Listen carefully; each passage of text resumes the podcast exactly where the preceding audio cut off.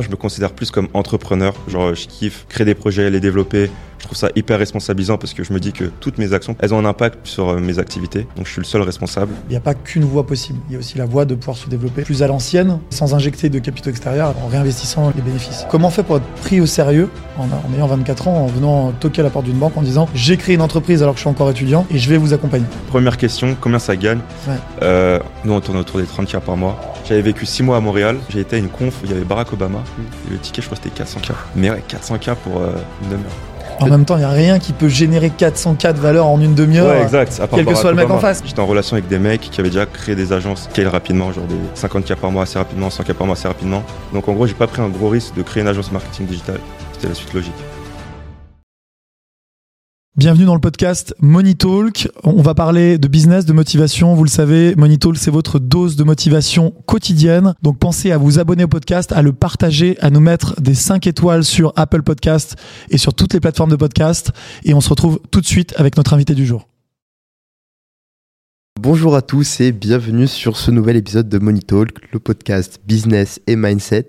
Alors aujourd'hui, comme d'habitude, on a Manuel Ravi avec nous. Salut Manuel. Salut Elias. Et on a avec nous notre invité du jour, Nicolas Domnesque. Salut. Salut Elias. Enchanté. Euh, bienvenue sur Money Talk.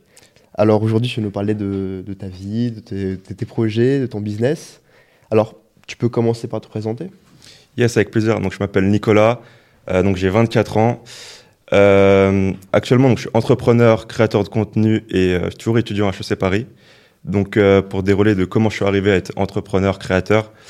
euh, de base, quand j'avais 15-16 ans, j'ai toujours, genre, j'ai vu le film de Big Short et j'ai eu un déclic. Je me suis dit, j'ai envie de faire de la finance, tu vois. Mhm. Et, et après, j'ai fait mes études à Paris Dauphine parce que je savais que c'était une université qui plaçait bien pour faire de la finance. Donc j'ai fait, j'ai fait ça. Au fur et à mesure, plus au fur et à mesure des années, m'a beaucoup parlé des lignes métiers qui me faisaient rêver, genre M&A, PE, LBO, tout ça. Et euh, après, je suis rentré en master finance et ces lignes métiers, c'était un peu plus concrètes. J'ai fait des stages en banque d'affaires. Cool. Et là, ce que j'ai fait, c'était pas du tout ce que je m'imaginais. C'était très chiant. Et euh, je me suis rendu compte que le, ce que je trouvais cool de la finance, ça aurait été dans 10-15 ans. Et du coup, à ce moment-là, je me suis mis à entreprendre parce que j'ai pas trop kiffé la finance euh, banque d'affaires. Et je me suis mis à créer du contenu sur les réseaux sociaux. Euh, donc sur TikTok, en parlant d'éducation financière, parce que c'est un thème que je kiffais. Donc ça, je l'ai poncé. Je l'ai fait genre trois vidéos par jour au début. Wow. Ça prenait pas. Après, je suis passé à 10. Donc j'ai vraiment forcé l'algorithme pour que ça prenne. Et après, j'ai continué TikTok, Insta, YouTube. Et actuellement, du coup, j'ai une communauté d'un million de personnes qui me suivent en parlant d'éducation financière. Et euh, depuis début, début 2022, j'ai créé une agence dans laquelle on accompagne euh, banque, assurance, fintech sur les réseaux sociaux. Et euh, donc voilà, j'ai fait mes études à Paris Dauphine et maintenant je suis à HEC en dernière année. Moi, j'ai une question sur les banques d'affaires. T'étais Ouais. dans quelle banque et tu faisais quoi comme mission? Parce que moi, l'image que j'ai pour avoir bossé sur notre dossier avec des banques d'affaires, Ok. C'est que ça a l'air hyper intéressant et enrichissant parce que tu découvres des dossiers différents. Quoi. Après, ça dépend, j'imagine, ce que tu fais. Mais qu'est-ce qu'ils t'ont fait faire et c'était quoi la banque? Ouais, euh, en fait, quand t'es. Genre, du coup, je les ai fait en stage. Donc, les Ouais. missions que tu fais en tant que stagiaire, elles sont pas aussi kiffantes que ce que tu peux faire en analyste, euh, Ok. ASSO ou VP. Et j'étais chez qui? J'étais chez BBVA à Paris, Ok. donc banque espagnole, et chez euh, la Société Générale de la Défense. Ok. Euh, BBVA, c'était euh, coverage. Donc, euh, qu'est-ce que tu fais en coverage? Tu fais le lien entre euh, les senior bankers et la relationship manager, en gros, les commerciaux de la banque, et les lignes métiers, donc euh, M&A, DCM, ECM. Et tes missions, tu fais quoi? Euh, Tu fais de la presse, donc tu bouffes du PowerPoint à. tu, Ouais. tu bouffes du PowerPoint, tu fais beaucoup pour ça, ils d'Excel. sont forts.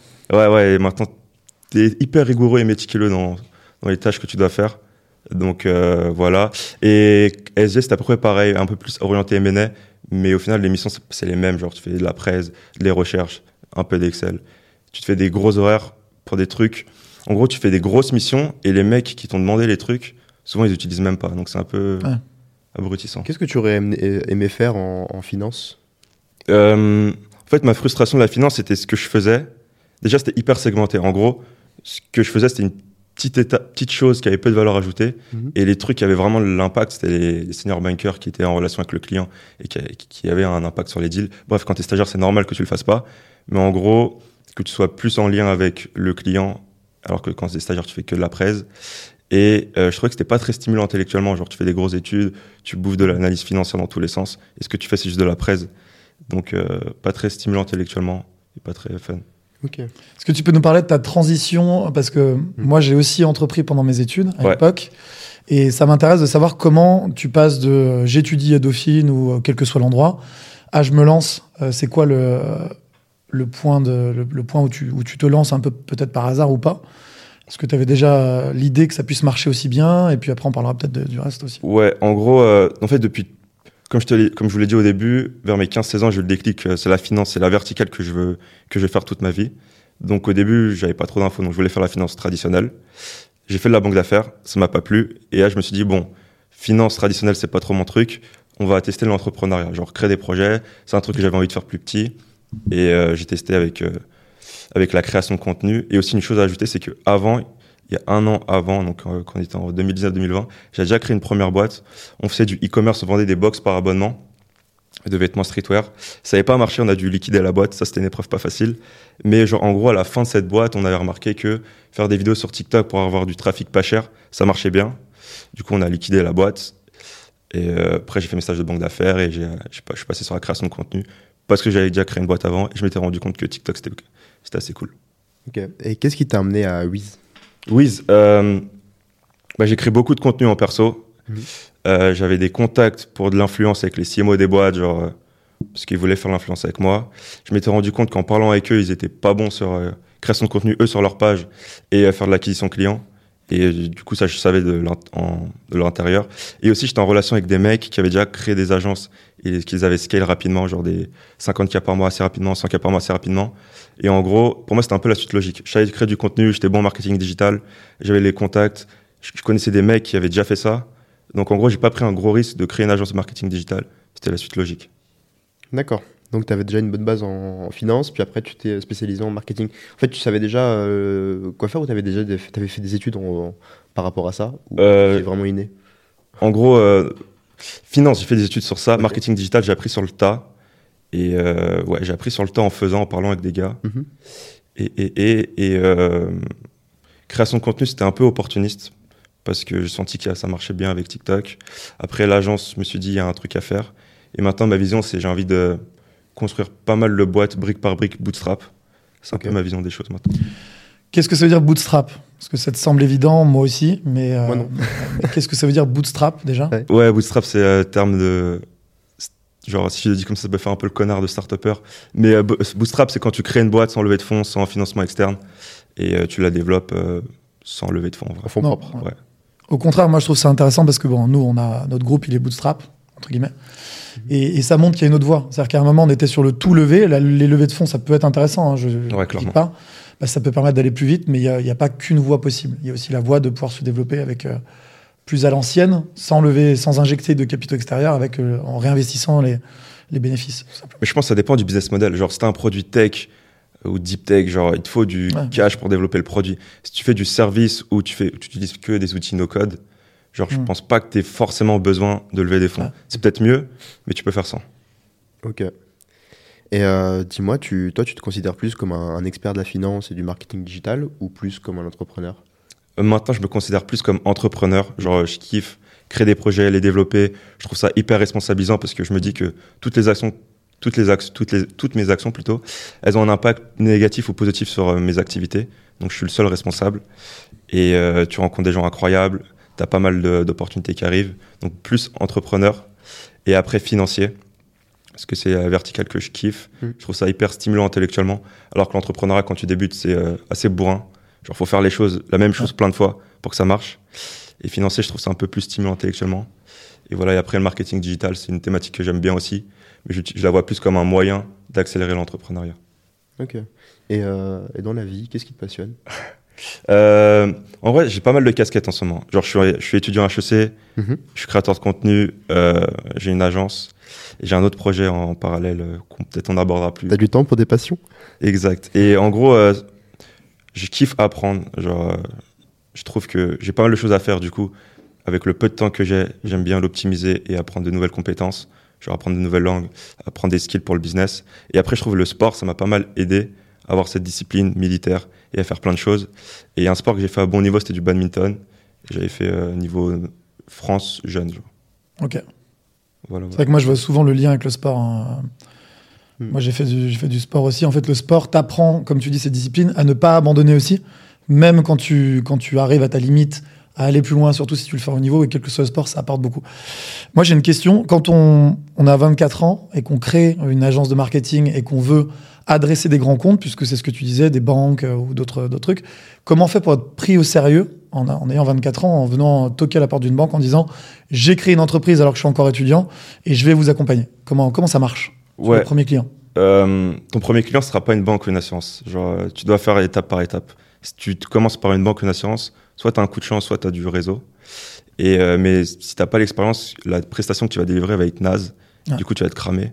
Et donc, je pense que c'est mieux de faire brique par brique. En gros, nous, on a comment on a fait Comment on a fait? C'est avec des fintechs, donc euh, des plus petits tickets. On s'est fait la main comme ça. On a pris pas mal de clients, on a fait grossir l'agence. Et au bout d'un moment, euh, on, a, on a été en relation avec LCL, je sais plus trop comment. Mais en gros, il y a eu un appel d'offres. On a fait une presta. On avait des bonnes études de cas, parce qu'on l'avait fait avec des plus petits acteurs. Et après, on a remporté le deal. Mais en gros, je pense qu'il faut le faire brique par brique. L'âge, en soi, ils s'en foutent. Tant que tu apportes des résultats et qu'ils se disent j'ai plus à gagner avec lui qu'avec un autre, ils s'en foutent. Mhm. Euh, donc, études de cas et brique par brique. Co- Comment ça se passe sur le, le contrat? Ça, ça m'intéresse beaucoup ce- cet aspect-là. Tu vois un appel d'offres LCL, c'est toi qui as géré ça ou c'est quelqu'un de ton équipe? Déjà sur ce, sur ce point précis. Euh, le, en- le côté appel d'offres. En gros, euh, dans mon équipe, moi, je suis plus la personne qui va faire le commercial. Ok, Et reste de mon équipe, ça va être le côté opérationnel. ok. Donc, c'est archi divisé. Et du coup, ouais, toute la partie euh, vente commerciale, c'était moi Parce que qui ça dure combien de temps l'appel d'offres?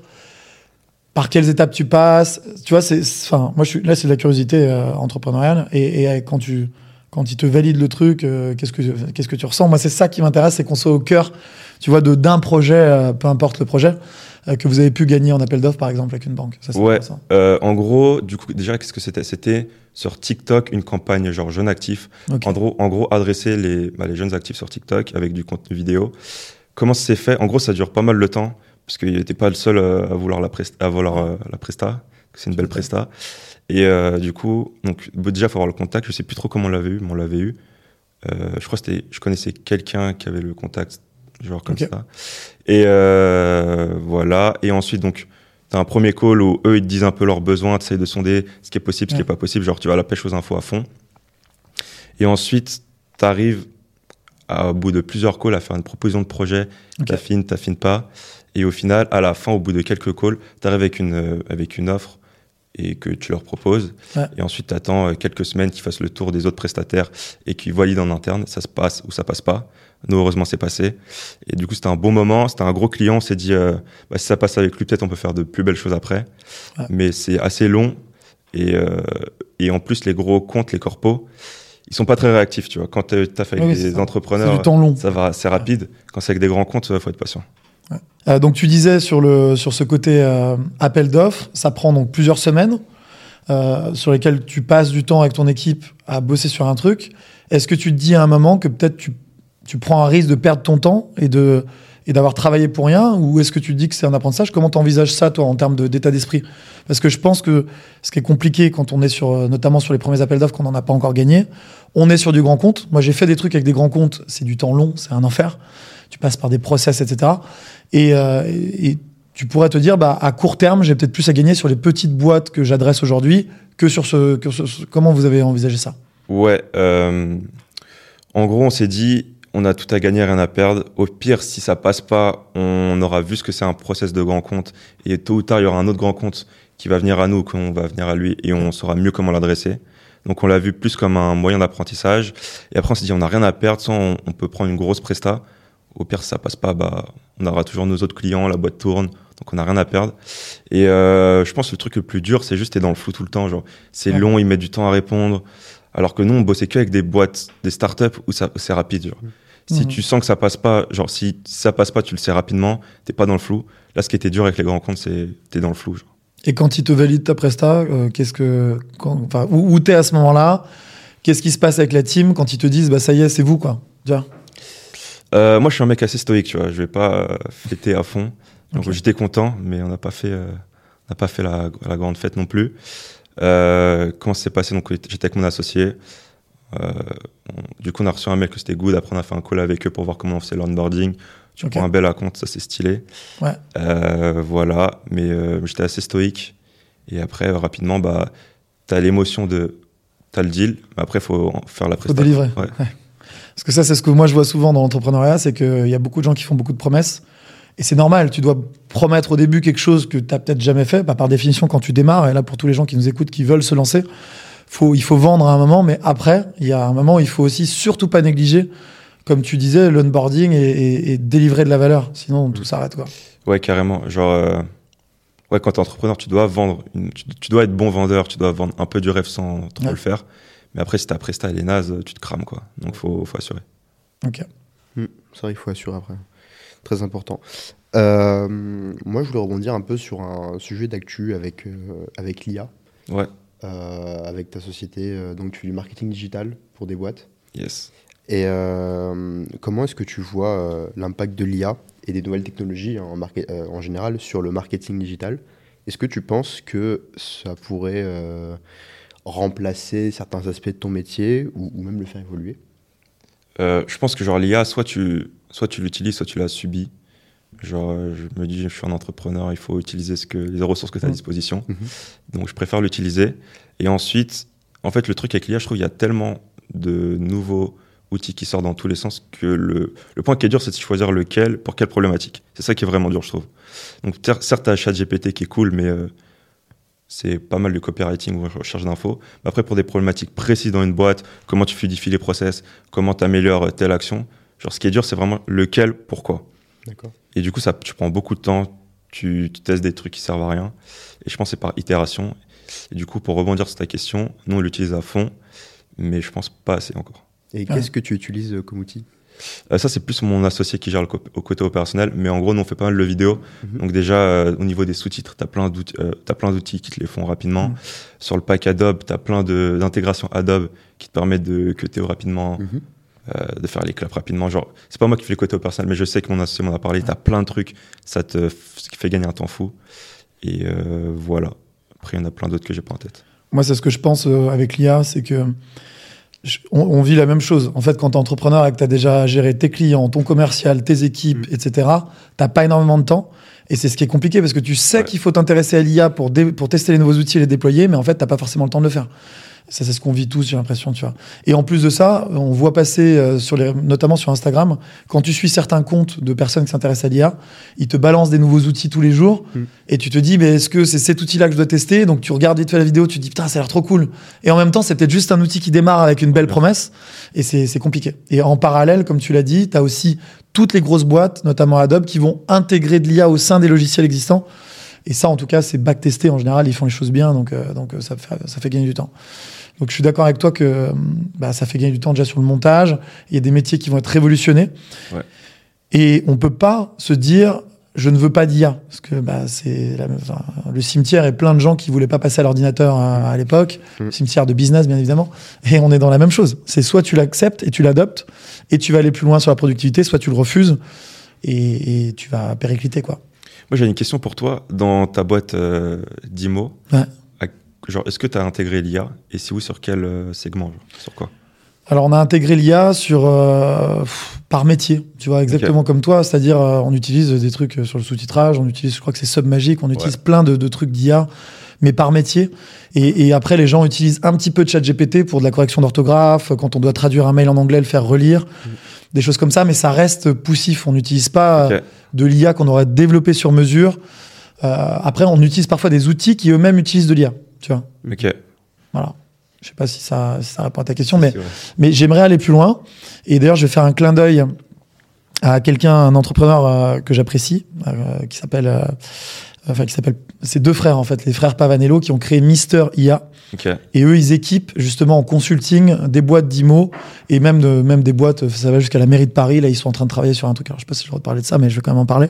Ils travaillent sur un projet pour les réseaux sociaux pour la mairie de Paris qui a fait l'appel à eux sur une mission d'IA. Des missions variées, je n'entrerai pas plus dans le détail parce que je suis pas sûr qu'ils veuillent en, parler comme ça, mais tu vois, ils ont lancé cette boîte et ils adressent un besoin en France et en Suisse d'entreprises qui veulent moderniser des grands groupes euh, leur euh, justement leur gestion de l'IA et l'intégration de l'IA. Et je pense que des boîtes comme ça, il, va en avoir besoin. Quoi. En gros, c'est automatisation des process via des IA, c'est ça? Ouais, c'est du consulting, euh, de la stratégie au sein des entreprises pour déployer l'IA au service justement des différents métiers sur toutes les verticales. Et je pense que ça, c'est hyper intéressant. Ouais, je pense qu'en business model, je le vois comme un business model d'agence consulting. C'est ça. Je pense que tu as un gros Genre, si, si t'es un jeune de 18 ans, que t'es Ouais. curieux, Mm. je pense que c'est une belle niche à adresser, ça.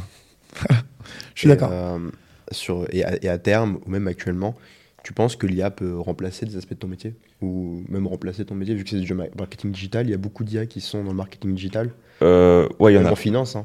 Ouais, il y en a plein. Euh, déjà, ce premier volet sur marketing digital, déjà, il y en a pas mal qui ont déjà été remplacés. Genre, Mhm. avant, tu faisais des sous-titres à la mano. Mhm. Genre, tu avais peut-être des outils qui te permettaient de, que ça transforme le, le son en texte, Mhm. mais il fallait repasser partout. Là, tu as pas mal d'outils, genre Submagic, comme tu as dit. Mhm. Ça te fait genre quasiment tout. Donc, ça te fait gagner beaucoup de temps. Ouais. Et euh, ça, c'est cool. Après, il y en a plein d'autres. Donc, oui, dans le marketing digital, je pense que ça a déjà remplacé des métiers. Les métiers que tu vas garder, c'est comme partout, c'est les métiers à haute valeur ajoutée. Et c'est les métiers où tu as un contact humain. Ça, je pense pas que tu vas le remplacer. Et ensuite, dans la finance, la finance, c'est beaucoup plus lourd. Genre, euh, quand tu es une agence, quand tu fais du marketing digital, tu es une petite structure, tu es assez flexible. Ouais. Quand tu es une banque, tu as des grosses, euh, des grosses bases de données, c'était lourd. Je sais que les fonds, ils commencent à creuser la question, les banques, pas trop. Après, ça dépend de chaque structure. Après, si tu regardes la bourse, je crois que c'est 90% des échanges sur les marchés qui sont euh, réalisés par des algorithmes et des robots, déjà. Ouais, Quelque chose comme ça. Hein. Je sais plus le- la stat, mais je crois que c'est 90% des échanges financiers sur les marchés boursiers qui sont euh, en réalité des, méchan- des, des- des- des échanges automatisés avec des algos et des bots. Donc, en fait, ça a déjà commencé. Ça s'appelle pas forcément IA, c'est des algos, mais des algos tellement poussés que c'est c'est la même chose. Il y a une fusion entre les deux à, à un certain niveau. Moi, ce que je pense, c'est que pour tous les gens qui nous écoutent, qui sont peut-être euh, plus ou moins euh, jeunes entrepreneurs, il faut arriver à dompter l'IA dans chaque métier. Je prends l'exemple, euh, un monteur vidéo. C'est ce que je dis, nous, à nos monteurs vidéo. On a besoin des monteurs vidéo pour avoir euh, la bonne vision, pour faire des montages plus complexes, etc. Mais en revanche, il y a des choses comme les sous-titres. Il n'y a pas d'intérêt à, taper Ouais, des sous-titres et à les insérer sur des vidéos. Il n'y a plus d'intérêt aujourd'hui. Donc, celui qui se dit, euh, je reste dans mon métier pépère, euh, aujourd'hui, euh, je fais du sous-titre en mode production sans réfléchir et je fais que ça. Ah oui, manger, ouais. son, son métier est condamné. Donc euh, celui qui veut évoluer, qui se dit je vais être euh, finalement un super monteur vidéo et le meilleur parce que je vais être augmenté par l'IA, entre guillemets, parce que j'arrive à dompter l'outil, là il peut faire des trucs de fou, il peut produire peut-être deux, trois fois plus vite Ouais. sans travailler deux, trois fois plus Mm. euh, et, et apporter de la valeur vraiment sur son... Mais ce qui est un petit peu dur, je trouve, c'est qu'il va avoir un gap, à mon sens, énorme dans tous les métiers entre les très bons et les gens qui finalement n'apportent que peu ou pas de valeur euh, qui vont euh, disparaître. Je m'explique, si tu es un monteur vidéo, que tu as, désolé de dire ça, mais aucun talent, et que tu faisais que de la prod pure, en mode petite main, bah oui, ton métier va être remplacé. Si tu es un monteur vidéo qui arrive à avoir une vision, qui se forme, Ouais. parce que la vision, elle se travaille, hein, et être bon, on n'est pas forcément bon, on peut aussi s'améliorer, ça c'est le, le message d'espoir que je vais envoyer. voilà, dans tous les métiers, si on est curieux et qu'on veut s'améliorer, bah là, avec l'IA, on va déléguer à l'IA les petites tâches répétitives, et on va se concentrer sur la valeur ajoutée. Et là, on va pouvoir euh, gagner plus d'argent euh, dans son travail et apporter plus de valeur à ses clients, ou plutôt apporter plus de valeur et donc gagner plus d'argent. Ouais, je suis d'accord. Si t'arrives pas à, on va dire, à dompter l'IA, comme tu as dit, ou avoir une vision, genre, tu serais une commodité. Genre, c'est ton seul élément différenciant, c'est avoir un prix bas. Ouais. Du coup, à de long terme, t'es cuit. Et donc, si tu arrives à augmenter ta qualité, avoir une vision, genre là, tu pourras te différencier des autres, avoir un prix élevé. Et c'est là que tu feras une différence et tu vas, tu pouvoir prendre des grosses parts de marché. Exactement. Et ce qui est hyper intéressant, tu vois, quand tu crées une boîte, c'est que as, si tu réfléchis à une bonne orga, quel que soit le métier, je pense, tu as euh, tes salariés à forte valeur ajoutée dans des pays, euh, des pays où la main-d'œuvre coûte cher, Ouais. Comme la France, les US, des pays comme ça.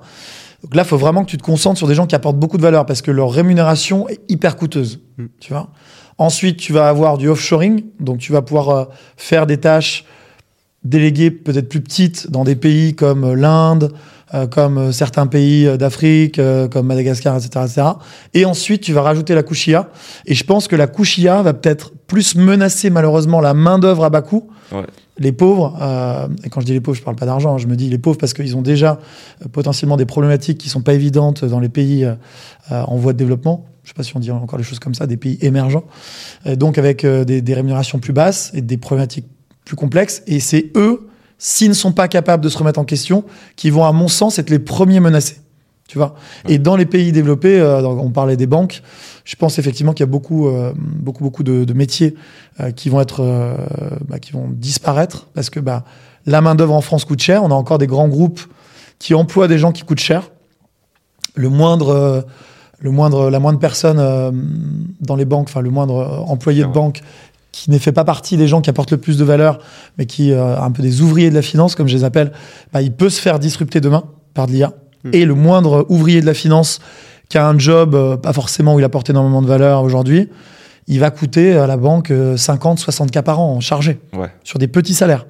Et tu te dis, bah oui, si tu dis à la banque demain, tu arrives avec une solution, tu dis, euh, j'ai une super nouvelle, vous faites disparaître 10 000 emplois sur, euh, euh, cinq- sur 500 000, ou même beaucoup plus d'emplois, voilà, bah, la banque va dire oui.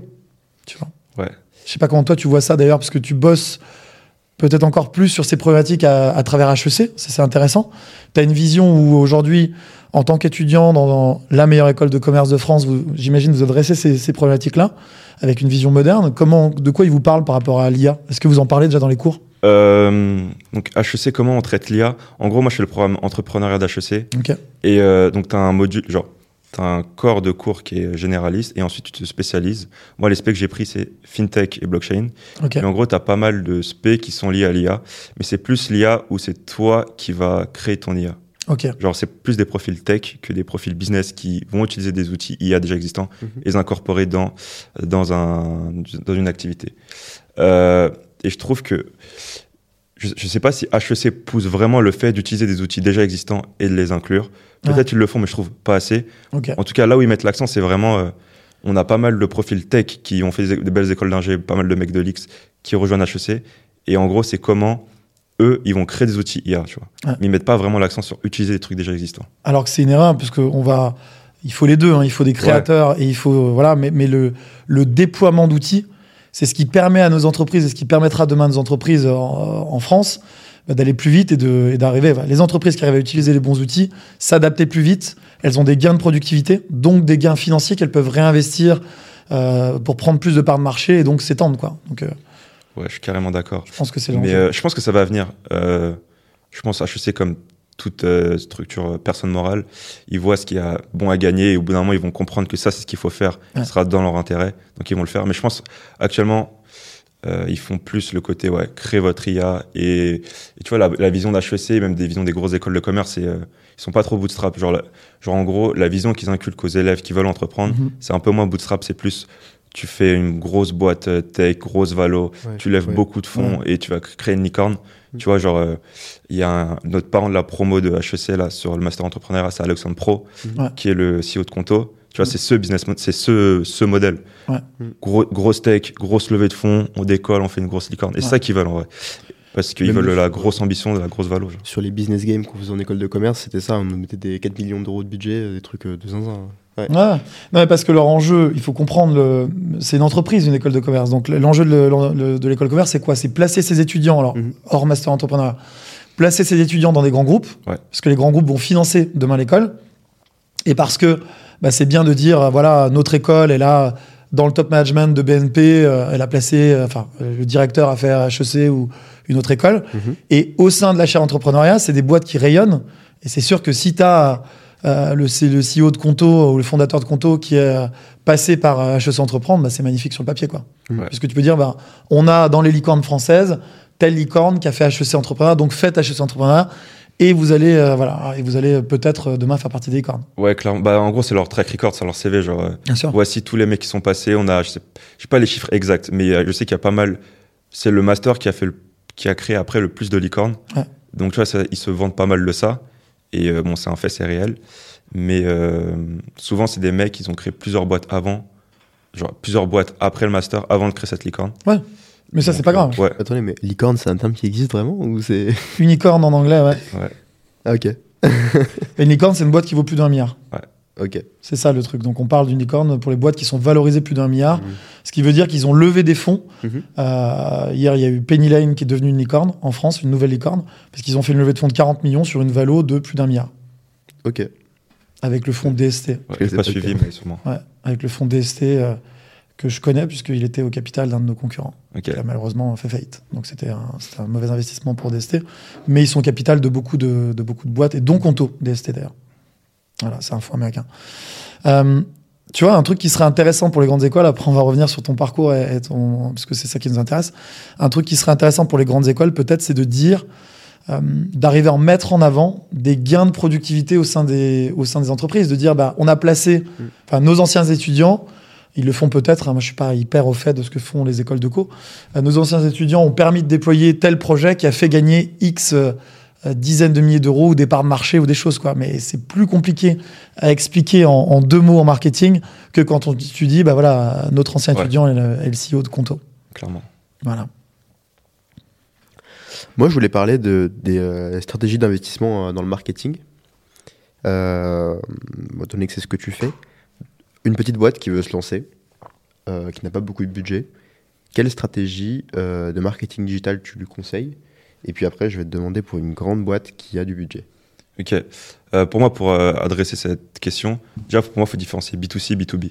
Genre le B2B, je suis un peu moins compétent dessus. Mhm. Genre la manière dont j'ai développé mes skills en B2B, c'est pour moi avoir des clients. Genre j'ai pas j'ai pas eu des clients dont je devais leur trouver des clients en B2B. Genre c'était moi avec mon agence je devais trouver des clients en B2B. Ok. Donc là où je pense que je suis le meilleur, c'est en B2C parce que c'est ce qu'on la problématique qu'on adresse pour nos clients. Donc ensuite donc une fois que donc là je vais parler du sujet B2C c'est que là où je maîtrise le mieux. Et ensuite sur le B2C, quand tu es une petite boîte, t'as pas trop de sous. En général, donc t'as pas de sous, mais tu as du temps. Donc comment tu, tu leverages ton temps pour Mm. avoir du, du trafic, des visiteurs, euh, des utilisateurs? En général, le marketing de contenu, c'est incroyable. Tu essayes d'apporter de la valeur ajoutée sur des réseaux sociaux qui peuvent être le- les plus viraux possibles. Donc TikTok, Instagram Reels, Facebook, LinkedIn, et et t'apportes à fond de la valeur. Et euh, au bout d'un moment, tu fais ça plein de fois, plein de fois, plein de fois, les gens ils vont t'avoir en tête et au- tu vas avoir du trafic qui va être généré. Tu seras comme un média et ce trafic, tu pourras le rediriger sur ta solution. Et c'est un truc que je vois de plus en plus, c'est le personal branding. Il y a pas, plus en plus de d'entrepreneurs qui se mettent sur LinkedIn, sur les réseaux sociaux short.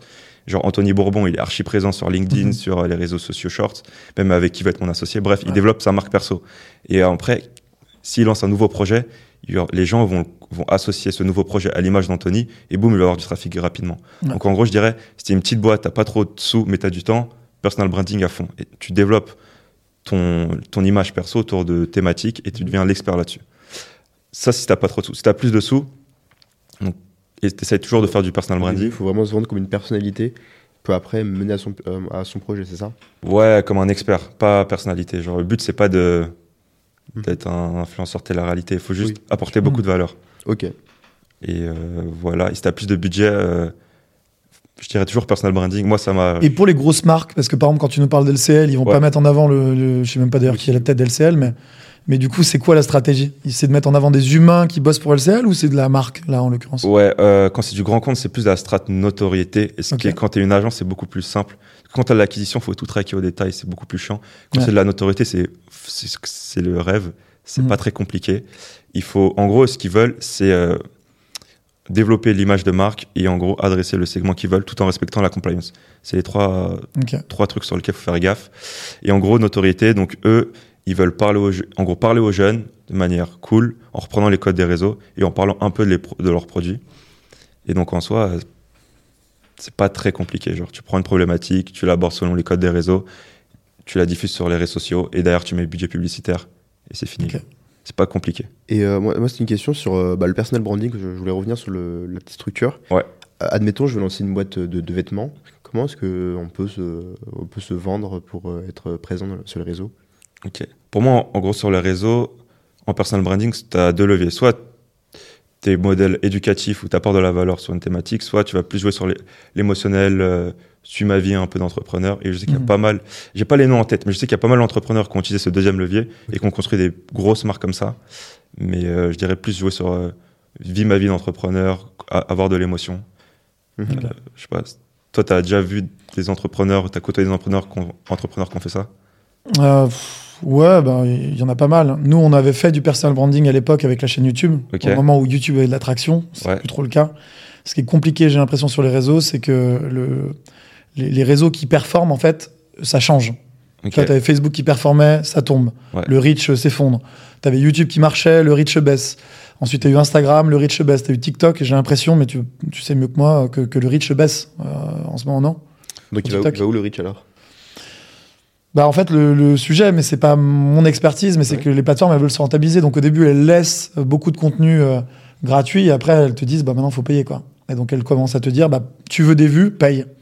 Et comme c'est un système d'enchères, c'est de plus en plus cher. Hmm. À part peut-être Twitter, euh, vu que les annonceurs sont partis, je me dis qu'il y a peut-être une opportunité. Étant donné que... En, vrai, sur le côté ads, oui. Genre, au début, quand tu arrives sur une plateforme et que tu vas aller sur le côté ads, au début, ce sera pas cher pour attirer du monde. Plus il y a de monde, plus ils vont monter les prix. Après, sur le côté organique, Ouais. pour moi, genre, euh, si tu apportes de la valeur, ils vont te mettre en avant. Si les gens restent longtemps sur le contenu, tu seras diffusé. Donc en soi, moi, comment je vois les réseaux sociaux, c'est juste apporter le maximum de valeur tout le temps. Ouais. Et il faut juste faire ça. Mais beaucoup de fois. Ok. Mais je pense que c'est ce que vous avez fait avec investissement locatif avec YouTube, non? Ouais, c'est ce qu'on a fait à l'époque. ouais. Après, on a arrêté depuis trois ans, donc euh, là, on, recommence, mais, euh, mais ouais. Ok. Et sur les réseaux, vous avez percé grâce à YouTube? Disons qu'on avait quand même 15 millions de vues sur une niche euh, de l'investissement locatif Ouais. pour apprendre aux gens à investir. Nous, en fait, on faisait de l'inbound, c'est-à-dire qu'on apprenait aux gens à investir avec des vidéos assez courtes, entre euh, 5 et 15 minutes, Mhm. que sur du conseil concret. Et là, on reçoit encore aujourd'hui des messages. Ah, Merci, grâce à toi, je me suis lancé tout seul dans mon coin, j'ai investi. J'ai des anecdotes de malade. hein. Un jour, euh, je reviens de Zanzibar. Euh, Enfin, je suis à Zanzibar, hein, plus incroyable que ça. Je suis en train de nager avec des dauphins. Donc, euh, il y a euh, quatre bateaux différents, on se connaît pas. Euh, Quelqu'un fait, une, fait une, une vidéo des dauphins et je suis en train de nager avec, quasiment accroché euh, aux dauphins. et donc là, je remonte sur le bateau et la personne me dit Tu veux la vidéo? Et là, elle me dit Mais attends, euh, t'es Manuel Ravier? Je dis Ouais, donc je suis à Zanzibar, paumé au milieu de la mer. Et je dis Bah ouais, ouais, pourquoi? Elle me dit Putain, c'est trop cool, j'ai appris à investir avec toi, tiens la vidéo, machin. Mais vraiment, j'ai des anecdotes comme ça, j'en ai eu quelques-unes.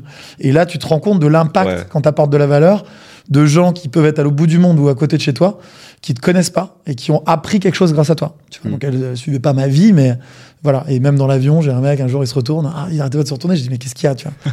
Le mec me dit, bah, j'habite en Australie et j'ai appris à investir grâce à toi dans l'immobilier, tu vois. Et là, même si ça m'a pas rapporté d'argent, parce que c'était Ouais, pas un client, Mhm. mais il y a une satisfaction qui est plus, euh, plus élevée que l'argent. Tu te dis, euh, cette personne, grâce à moi, elle a pu euh, apprendre à investir, sécuriser sa famille. Et puis après, tu as des retombées financières, puisqu'elle va en parler. Euh, si quelqu'un veut déléguer, bah, évidemment qu'elle va dire, bah, je connais euh, ce- cette personne-là qui est top. Mhm. Et, et là, ça marche, même en termes de business. Mais le- la satisfaction, je l'ai toujours dit, d'aider des gens à faire des choses, même si c'est pas rentable à, à très court terme tout de suite, elle est très élevée. Tu as une satisfaction personnelle qui est énorme, quoi, la reconnaissance. Ouais, clairement. Genre, l'impact que l'impact que t'as sur les gens, c'est ouf. Et tu le fais à scale. Genre, une unité de temps que tu mets Ouais. sur le contenu, tu, tu peux toucher genre infinité de personnes. Ça, c'est ouf. Clairement. Vas-y. Ouais, je voulais venir sur un sujet, euh, étant donné que tu fais beaucoup de finances sur tes réseaux. Ouais.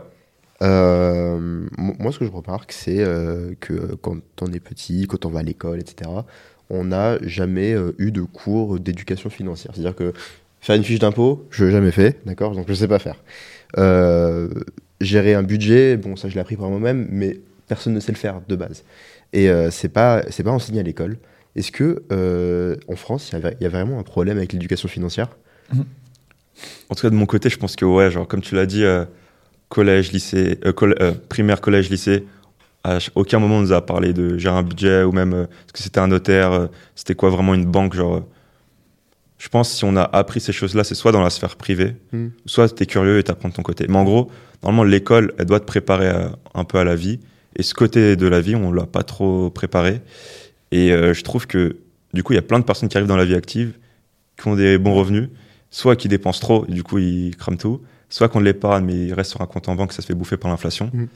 Donc, je, trouve qu'il y a une grosse problématique. Euh, je sais pas si tu me rejoins sur ça. Ouais, j'étais en train de penser qu'ils viennent de nous annoncer euh, une ministre, une nouvelle ministre euh, sur la partie éducation, et euh, je crois qu'elle est à gauche de la gauche, donc suis pas sûr que- qu'elle ait très envie de parler d'éducation financière. Mais c'est dommage, parce qu'en plus de ça, on n'a pas tous la même chance. Tu vois, moi, je, viens d'une famille classe moyenne, ma maman est assistante sociale, mon papa a bossé chez EDF, j'ai grandi en province, mais comme j'avais la chance d'avoir une maman assistante sociale et des parents, bah, en fait, elle a vu des, des dossiers de surendettement, donc elle était, elle m'a appris quelque part, attention, je veux surtout pas que tu tombes là-dedans. Mais ce qui est dur, en fait, ce que j'étais en train de penser, c'est que tout le monde n'a pas cette chance. L'égalité des chances, tu vois. Euh, pour l'école, ça devrait être de dire, même si tu nais dans une famille de, désolé de ce que je vais dire, de cas sociaux sur la gestion de l'argent, je parle par exemple, avec des parents qui, euh, qui dépensent au casino, qui gèrent mal, etc., bah, tu as la chance que l'école t'apprenne au moins les fondamentaux Ouais. et donc que toi, tu puisses suivre un parcours différent. Mm. Aujourd'hui, c'est pas le cas. C'est-à-dire que si tu nais dans une famille où on t'apprend tout ça, fine, tu as de la chance, tu es un chanceux. Et si tu nais dans une famille de cassos, financiers, hein, de gestion financière, bah quoi, tu peux pas évoluer, tu vois. Donc je pense que si un ministre tombe sur cette émission, euh, bah, je, je- je conseille de réfléchir à ajouter quelques modules. Il y a de l'éducation civique, c'est hyper important. Clairement. Et euh, je voyais un spectacle l'autre jour d'un humoriste qui se moquait de- du fait qu'à l'école, on a des cours de, dans des cours de musique, on a encore des gens qui enseignent la flûte. Et le mec disait, mais qui a envie de faire de la flûte aujourd'hui? C'est un, un instrument. Alors, il taquinait, il disait que c'est un instrument ridicule. Mm. Euh, à quel moment tu vas euh, jouer de la flûte dans ta vie, tu vois? souviens, hein, À aucun moment. à et, euh, Et tu vois, on a des cours aussi, euh, aussi fous que des cours pour enseigner la flûte. Et pourquoi pas? Je veux dire, la musique est hyper importante, hein, je le redis. Ouais. Et euh, mais est-ce que euh, est-ce qu'il faudrait pas avoir quelques modules sur l'éducation financière? Moi, pour rebondir sur le cas de la flûte, j'ai une anecdote. Après, je repasse, je repasse Vas-y. sur l'éducation financière. Euh, quand j'étais en sixième, du coup, euh, je pense comme beaucoup de sixième, j'avais des cours de flûte. Et le collège d'où je viens, en gros, la ville. Est-ce que je- tu es un bon flûtiste alors Est-ce que tu as progressé? Ah non, je suis, je suis vraiment pas bon. Mais en gros, le collège d'où je viens et la ville d'où je viens, c'est la même ville que DJ Snake. Et en gros, ma prof de musique en sixième, c'était sa prof de musique. Mhm. Et je sais que lui, il avait des cours de flûte et ça le gavait. Et tu vois, le mec, c'est un des DJ les plus connus Ouais. au monde. Et mec, en cours de musique, je sais qu'en flûte, il foutait rien. Et tu vois, c'est pas parce qu'il a fait de la flûte que ça, qu'il a pas fait de la flûte et qu'il était naze en flûte qu'après ça a été l'un des plus grands DJ au monde, tu vois.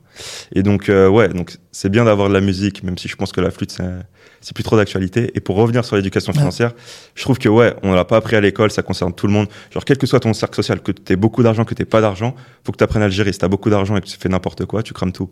Ouais. Euh, quel que soit ton cercle social, ta religion, bref, Mm. tu as forcément de l'argent, de l'épargne, tu payes des impôts, tu tu veux l'investir. Et en gros, moi, avec mon contenu perso sur mes réseaux, c'est un peu cette problématique que j'ai envie d'adresser, c'est genre permettre à monsieur, monsieur, madame, tout le monde d'être alerte et d'être conscient de ce qui- qu'est-ce qui existe et qu'est-ce que tu peux faire. Et du coup, un des projets sur lequel j'aimerais, sur lequel je vais aller sur 2024, c'est euh, proposer du contenu plus en détail sur l'éducation financière, aider les gens à mieux gérer leur argent, à savoir investir et à savoir euh, optimiser les impôts. Et je m'étais rendu compte que aussi l'une des problématiques qu'il y a chez beaucoup de personnes, c'est les questions d'héritage et succession. Parce qu'en gros, euh, Mhm. Dans ta vie, tu construis un énorme patrimoine. Et si tu fais les mauvaises actions, au final, l'État peut prendre une grosse partie. Et il y a beaucoup de leviers que tu peux mettre en place, qui sont pas très difficiles, qui permettent de faire réduire la facture. Et euh, du coup, c'est un projet sur lequel. euh, On va en parler. sur de ton 2024. projet. Moi, j'ai une question. Euh, ici, tu sais, c'est un peu, on est vraiment dans une discussion libre. La question, c'est, t'es hyper jeune. Ouais. Donc, moi, si je regarde aujourd'hui ce podcast ou que je t'écoute, je me dis, et c'est un peu euh, ce qu'on se dit de toute façon, quel que soit l'expert qu'on écoute, je me dis, mais ok, quelle est sa légitimité pour parler de finance, quoi Mm. Tu vois, alors j'ai compris que tu as fait euh, Dauphine, machin, etc. Peut-être que c'est la réponse d'ailleurs hein, aussi dans ton parcours. Mais à quel moment tu découvres que la finance t'intéresse, même avant tes études?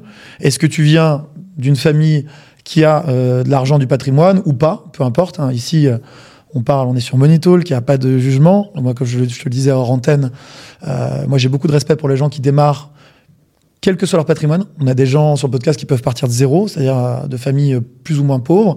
On peut avoir des gens sur le podcast qui démarrent de familles plus ou moins riches, voire très riches. Et c'est cool, tu vois, parce que ce qui compte, c'est de démarrer.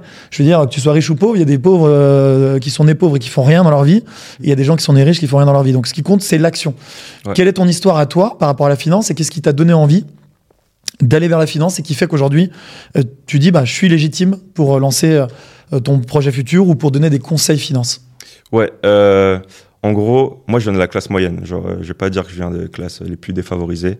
Ouais. Euh, je viens de la classe moyenne, genre père commercial, mère comptable, classe moyenne classique. Je viens de banlieue, genre euh, du Val d'Oise, genre la ville d'où je viens, où DJ Snake vient, du coup c'est le Plessis-Bouchard, Une ville un peu paumée dans le Val d'Oise, à côté d'Anguin-les-Bains et Hermont. Ça, si plus de personnes connaissent. Et euh, ok, donc moi, donc de banlieue, toute ma scolarité dans le public, j'étais assez, j'ai bossé pas mal à l'école parce que j'étais assez un mec compétitif, donc je voulais être le premier partout, tu vois. Ok. C'était plus le fait de gagner à l'école plutôt que juste être scolaire. Je voulais juste gagner à l'école. Donc après, j'ai eu des bonnes notes et j'ai pu avoir Dauphine. Et après, j'ai continué à, à avoir des bonnes notes. J'ai fait des projets entrepreneuriaux. Et c'est comme ça que ça m'a permis d'avoir HEC. Mais tu vois, genre, à HEC, je pense pas être l'une des personnes qui vient des. Genre, il y a pas mal de personnes qui, ont, qui viennent d'une classe sociale plus privilégiée que Bien la sûr. mienne. Je viens de la classe moyenne. Et euh, je pense qu'il y a peu de personnes qui viennent de la classe moyenne à HEC. Voilà. Et ensuite, genre, ma légitimité à proposer du contenu. Non, mais qu'est-ce qui déjà t'a t'a fait que tu t'es intéressé à la finance? Est-ce que c'est par hasard? Parce que là, tu parles de, de- de- de ton côté compétition, mais c'était déjà sur la finance? Qu'est-ce qui, À quel moment tu te dis j'ai envie de bosser dans, la, dans le domaine de, de l'argent ou de la finance, du placement, etc. Ouais, mon déclic, genre, quand j'avais 15-16 ans, Mhm. j'ai regardé deux Big Shorts et là, déclic de malade. Genre, euh, déjà, le film est incroyable. Ouais, il est Et te, il te parle de la crise 2008 et comment bah, ça a détruit des milliers de personnes, des milliers de- d'emplois, Mm. et comment il y a quelques personnes qui ont pu l'utiliser à leur euh, convenance. Et en gros, je trouvais ça hyper stimulant intellectuellement, les concepts financiers derrière. Et je me suis dit, c'est là-dedans que je veux aller. Après, spécifiquement où, je savais pas trop. Mhm. Mais c'est là, c'est là-dedans que je voulais aller. Donc après, j'ai fait Dauphine, puis HEC. Mais euh, donc c'est là où j'ai le premier pic de curiosité. Et ensuite, je me suis formé un peu solo sur Internet. J'ai pu parler à pas mal de personnes. Et j'ai pu un peu taffer là-dedans en stage. Ok. Voilà. Et tu voulais apprendre à, à- à gérer euh, tes, tes propres, euh, ton argent propre euh, au début ou c'était vraiment euh, parce que tu voulais apprendre à faire de la finance? Au début, c'était genre, euh, je savais que la finance, c'est ce que je voulais faire, ce que je voulais faire. Et euh, je sais pas, je voyais des mots compliqués, swap, swaption, je me disais, c'est quoi ce bordel, j'ai envie de comprendre. Et euh, donc au début, c'était un peu fouillis. Et plus j'ai continué, plus je me suis rendu compte que c'était plus l'aspect genre gestion de patrimoine, genre gérer l'argent de personnes qui m'intéressait. Parce que quand tu es en banque, en, vrai, tu gères pas l'argent de personne, tu gères l'argent d'institutions et les produits sur lesquels tu travailles, ils sont pas concrets, c'est beaucoup, c'est très abstrait. Oui. Alors quand tu fais genre gestion banque privée ou gestion de patrimoine, c'est hyper concret, c'est genre l'argent de vraies personnes. Et gérer tes sous, ça te dit ou pas? Ouais, en vrai, bah, dès que j'ai eu 18 ans, je me suis mis PEA, j'ai tout Mhm. ouvert, essayé de tout optimiser.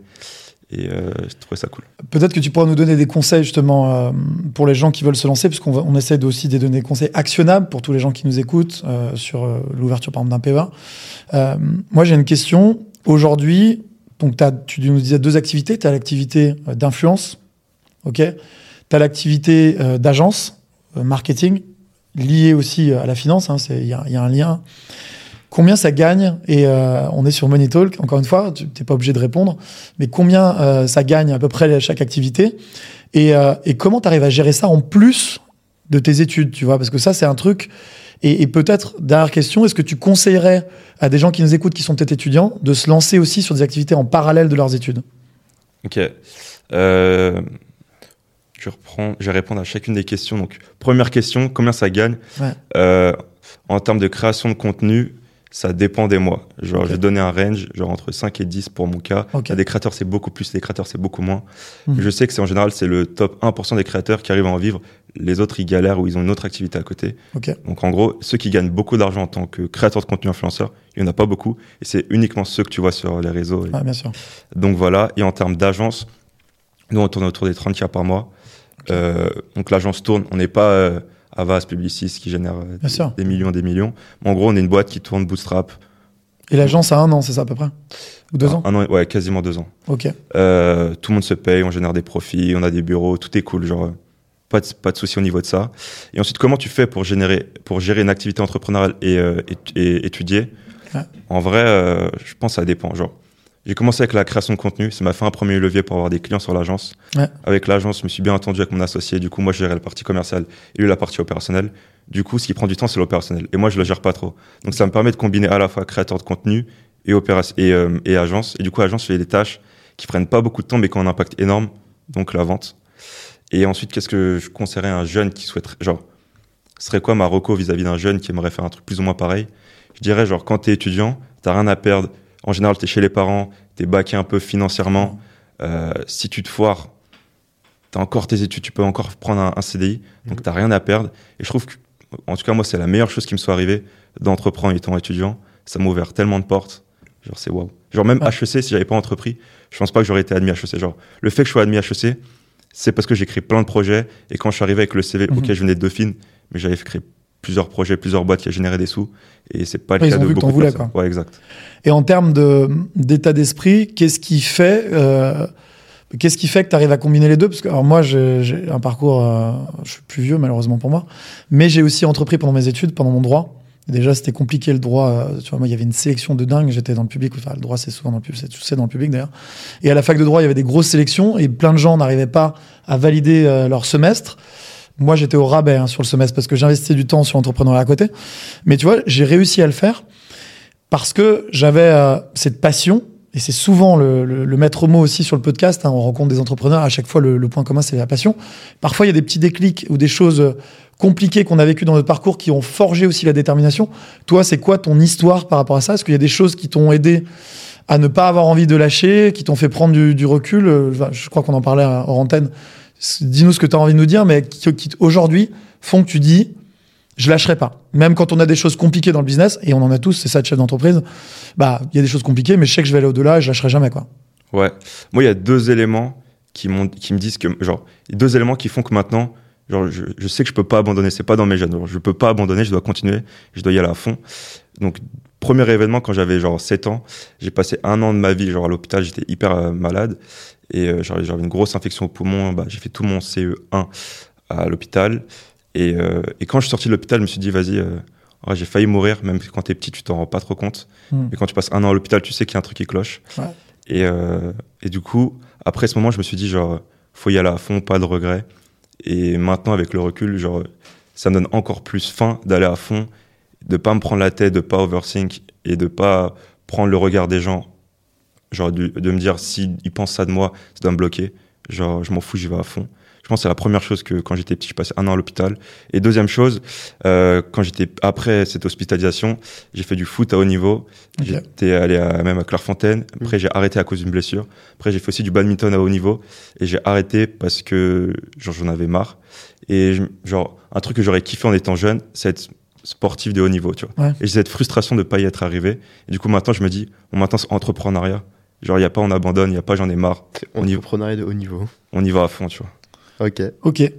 Il y a souvent ce point commun avec le sport à plus ou moins haut niveau, mais souvent dans les entrepreneurs qu'on rencontre, ils ont fait du sport euh, en haut niveau.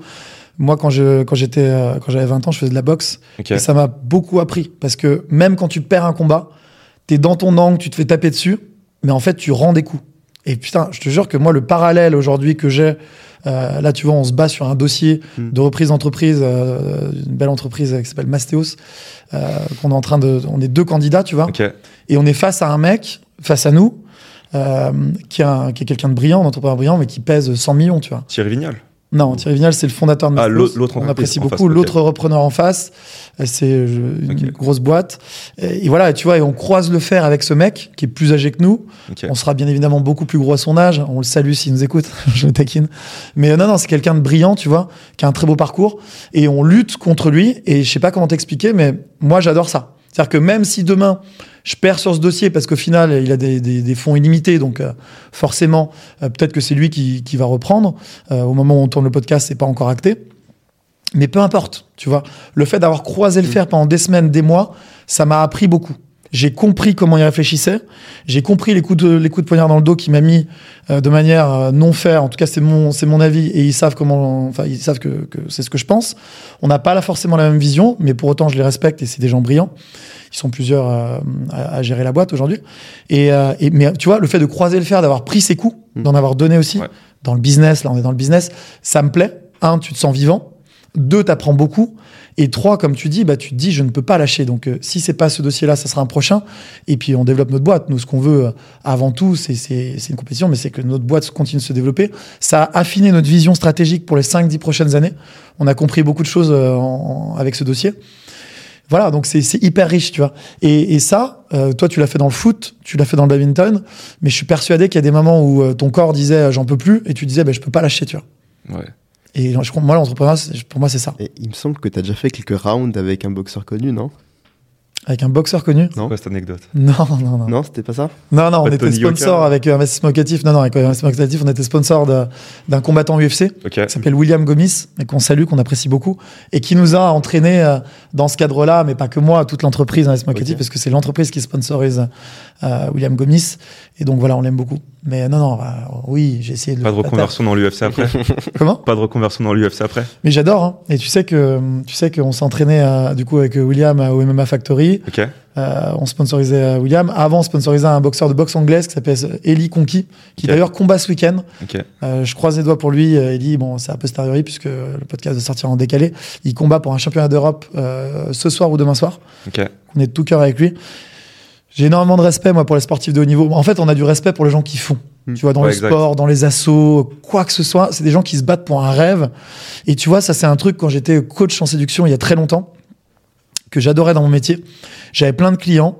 Et, euh, et les clients, en fait, je leur apprenais à faire du marketing sur eux-mêmes. Donc, il y avait pas, il y avait des formules un peu magiques que je ne donnerai pas ici. Mais, euh, mais il y avait aussi vraiment un truc, c'est que c'était du marketing personnel. Les, les gens venaient me voir et moi, je leur posais des questions perso. Je disais, euh, c'est quoi tes passions dans la vie? Et le mec pouvait me dire, bah, moi, je collectionne euh, les pins où je fais des tours avec des allumettes. Et mon job, c'était de dire, bah, ok, si on regarde juste le truc sur le papier, c'est pas intéressant. Mais si ton œil pétille quand tu nous racontes ça, Hmm. tu vas intéresser des gens. Et donc là, en l'occurrence, c'était euh, dans une cadre relation peut-être des femmes. Tu vois, tu peux parler. Moi, des fois, je parle de, de ma passion pour l'IMO à une fille. Ouais. Elle s'en fout de l'IMO, en fait. Tu vois. Mais elle se dit, putain, quand il m'en parle, le mec a l'air passionné. Passionné. Mm. ouais. Et ça, ça intéresse les gens. Ce qui est intéressant au sens large dans la vie, c'est d'avoir des passions. Donc, Manuel, pendant ses date, c'est euh, parler du mois avec, avec la Je je n'ai plus de date. euh, LMNC, euh, Tu le sais, je suis rangé. Tu Roger. Ceci est un autre sujet. voilà. Donc, euh, est-ce que tu peux nous parler peut-être euh, maintenant, euh, Nicolas, de ton, de ton projet euh, qui est euh, une évolution? Donc, tu as commencé avec l'influence financière, ensuite l'agence pour euh, justement euh, promouvoir ça. Et je crois que tu as un autre projet aujourd'hui. C'est quoi ce projet? Ouais, exact. Du coup, euh, donc je suis parti de la, comme tu l'as dit, la création de contenu puis l'agence. Et là, l'autre brique que j'aimerais faire, c'est plateforme d'éducation financière. Parce que comme on l'a dit tout à l'heure, en France, il y a un gros problème. On n'a jamais appris à gérer de l'argent, investir ou optimiser notre fiscalité à l'école. Et euh, c'est un gros pain. Et les gens ne savent pas le faire. Et du coup, ça serait permettre aux gens donc gérer leur argent, investir et payer moins d'impôts via une plateforme d'éducation financière. Donc proposer du contenu donc, qui est à la fois la théorie, mais qu'il y a aussi le, le côté que ce soit actionnable. On montre étape par étape comment on fait, via quel outil. Ok. On- genre vraiment que la chose la plus actionnable. Tu as juste à suivre, c'est un guide complet. Mhm. Tu fais étape par étape et euh, tu déroules la chose. Et ensuite, comment on souhaite euh, commencer à adresser euh, ce projet? On s'est rendu compte qu'un des plus grosses problématiques en France, c'est la question de succession, de transmission. Parce que euh, bah, quand, quand tu es assez âgé, Ouais. tu t'es construit un, beau patrimoine en général.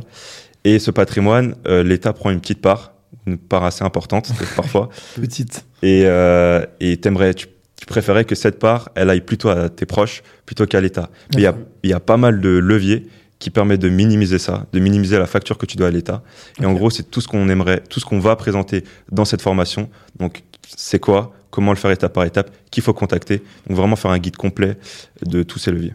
J'ai vu un documentaire récemment, euh, c'est hallucinant. C'était euh, un, oncle qui a voulu euh, céder sa maison à une petite fille, à sa, à sa nièce, et euh, l'État demandait, je crois, 50% dessus. Donc c'est-à-dire qu'il fallait payer euh, 150K Mhm. sur la maison pour pouvoir récupérer la maison. C'est ouf qu'il y ait des, des Ouais, choses comme ça. c'est toujours comme ça. hein. Ouais. Bienvenue dans le, dans le monde réel. Et c'est pour ça que nous, on Mais- saisit beaucoup d'affaires de succession parce que Mm. les gens qui bénéficient de la succession doivent payer des taxes. Ouais. Souvent, euh, ne peuvent pas. Parents proches, et je crois que c'est 100 000 euros d'abattement, Exact. après c'est 20%, il me semble. Ouais. C'est ça? Non, ça monte à plus. Ça monte à plus. ça dépend en fait, là, effectivement, la proximité la pa- de, de la parentalité. C'est des frères, des sœurs, etc. D'accord. Mais ça peut monter à 60% si t'as pas de lien de parenté, mais c'est énorme, tu vois. Et euh, ouais, souvent, comme tu l'as dit, il y a des gens qui héritent d'une maison familiale, ils doivent la vendre pour euh, récolter le cash et passer à, à l'État. Ouais, c'est ça. Et euh, c'est marrant que tu veuilles commencer par euh, la partie succession, parce que moi, tu vois, naturellement, je me dirais, bah, pour transmettre, il faut déjà avoir. Donc, mais là, c'est vraiment une, une question. Pourquoi tu commences pas par euh, la partie gestion et pourquoi tu commences par la partie succession? Est-ce que c'est quelque chose que toi, tu as remarqué qui intéressait peut-être plus les gens ou qui était peut-être quelque chose de moins documenté aujourd'hui? C'est pourquoi tu démarrais par la, par la fin, entre guillemets? Ouais, euh, je pense plusieurs choses. Déjà, euh, j'ai été marqué par ça parce que dans ma famille, il y, a eu- il y a eu ce cas, tu vois. Ok. Au héritage, faut vendre la maison de famille pour euh, payer ce que tu dois à l'État. Ouais. Donc j'ai été marqué par ça perso. Deuxièmement, je pense que c'est une problématique qui est mal adressée. Genre, tu vois, comment investir, comment, comment investir, comment mieux gérer son budget. Tu déjà pas mal le contenu. Peut-être c'est pas parfait, mais tu as déjà plein de choses. Ouais. Sur cette problématique, cette verticale, t'as rien. Ou si tu as des trucs, c'est des profs qui ont euh, 60 ans, tu as une vidéo de Ouais. 8 heures, tu comprends rien. Mhm. C'est beaucoup trop technique, c'est pas actionnable, tu vois. Et donc on s'est rendu compte que c'est une problématique que beaucoup de gens ont. Genre, euh, forcément, il y a- malheureusement, il y a un jour où tu vas devoir mourir. Et il y a, un, il y a une- une- un sujet de succession. Et c'est très flou, faut aller voir un notaire. Des fois, tu comprends pas le jargon Hmm. et t'es dans un flou. Comme Et dans alors- les inconnus. Ouais, exact. Dans- Et, euh, et ça concerne tout le monde, tu vois. Ouais, comme dans la succession des trois frères où ils commencent à parler en latin, euh, qui se font des gifs. Et, euh, moi, j'avais une question pour euh, des gens qui veulent maximiser leur épargne. Euh, quel conseil tu leur donnerais? Euh, déjà, maximiser leur épargne, il faut avoir des revenus. Donc, euh, premièrement, c'est essayer de maximiser ton revenu, donc acquérir des, acquérir des compétences. Soit si tu as un salaire, avoir, essayer de maximiser ton, ton revenu en négociant mieux ton salaire. Si tu as envie d'avoir encore plus de revenus, faire une activité de freelance. Voilà, parce que si tu es jeune, tu as plus à gagner à avoir un petit taf à côté pour gagner plus d'argent que investir sur les marchés financiers. Si tu investis bien, Ouais. imagine tu fais 10%, imagine 10% sur 1000 euros, ça fait 100 euros. Alors que si tu taffes un mois l'été, tu vas te faire 1500 euros. Donc quand tu es jeune, c'est toujours mieux de taffer plus pour générer de l'argent. C'est hyper intéressant ce que je dis parce qu'on voit souvent des pubs pour des formations ou euh, des formations en, en bourse ou des choses comme ça où, Ouais. où la cible c'est clairement les jeunes et ils te disent même sans capital de départ, même avec 1000 euros, investir à partir de 10 euros.